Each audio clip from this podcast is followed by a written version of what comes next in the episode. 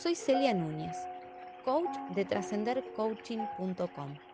En este nuevo episodio quiero contarte sobre la gestión del dolor.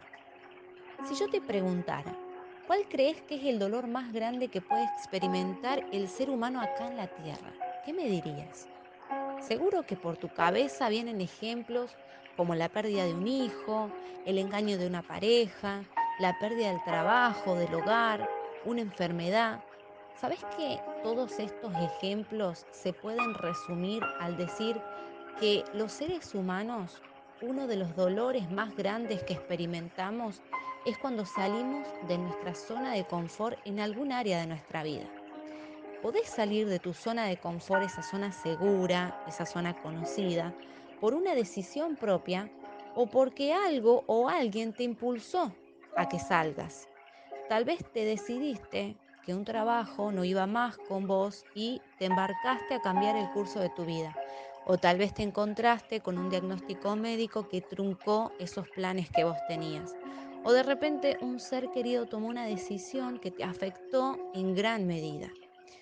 Pero, ¿por qué el salir de nuestra zona de confort es uno de los dolores más grandes? ¿Sabes por qué? Porque está relacionado con el cambio, algo con lo que muchas veces nos cuesta aprender a relacionarnos de una manera sana y productiva. Y esto es lo que nos hace vivir desde la crítica, desde la queja, desde la justificación. Muchas veces confundimos el dolor con el sufrimiento y lo usamos como si fueran sinónimos. Déjame contarte algo sobre el dolor. El dolor es un buen consejero necesitamos oírlo. Él cumple la función de indicarnos que hay algo que está desordenado en nuestras vidas. Sin dolor no nos daríamos cuenta de las cosas que están funcionando mal. El dolor lo que hace es revelar la falta de armonía que hay dentro nuestro. Cuando el dolor es muy intenso, la finalidad es que toda nuestra fuerza se concentren en ordenar eso que está desordenado. El dolor se puede relacionar con una pérdida o con un problema que nos afecta. Surge en el instante en que somos heridos física o emocionalmente. La duración es corta y es proporcional al evento que la produjo.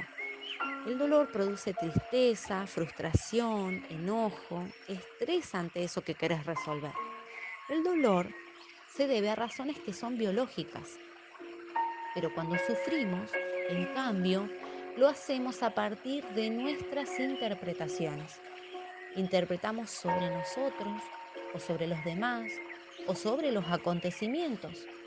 Cuando algo que no esperabas golpea tu puerta, te saca de tu zona segura, ¿cómo lo vivís? ¿Qué pensamientos recorren tu mente? ¿Qué te decís de vos mismo? ¿Cómo actúas frente a esto que te está ocurriendo? ¿Crees que el dolor es muy grande? ¿Crees que no vas a poder superarlo? ¿Crees que no merecías pasar por esto? ¿Empezás a sentirte enojado, triste, abrumado?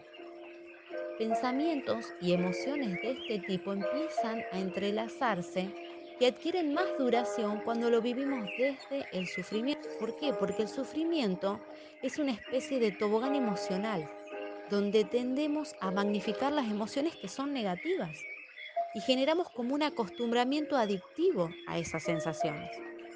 El sufrimiento puede durar indefinidamente, aunque la situación que ya lo provocó se haya solucionado. ¿Sabes qué? Aquello que no somos capaces de aceptar es la única causa de nuestro sufrimiento. Sufrimos porque no aceptamos lo que va ocurriendo a lo largo de la vida y porque el egoísmo nos hace creer que podemos cambiar la realidad externa para adecuarla a nuestros propios deseos, a nuestras aspiraciones, a nuestras expectativas. Pero la verdad, lo único que sí podemos cambiar es la interpretación que hacemos de los acontecimientos. ¿Cómo? Conociendo y comprendiendo cómo funciona nuestra mente. Si la interpretación que estás haciendo te lleva al sufrimiento, entonces necesitas reinterpretar la realidad. Necesitas accionar. Necesitas buscar otras opciones que te abran a posibilidades que antes no existían. Para terminar, quiero preguntarte, ¿en qué área de la vida estás eligiendo sufrir? Si te sirvió, te animamos a que compartas este recurso. Soy Celia Núñez, coach de trascendercoaching.com.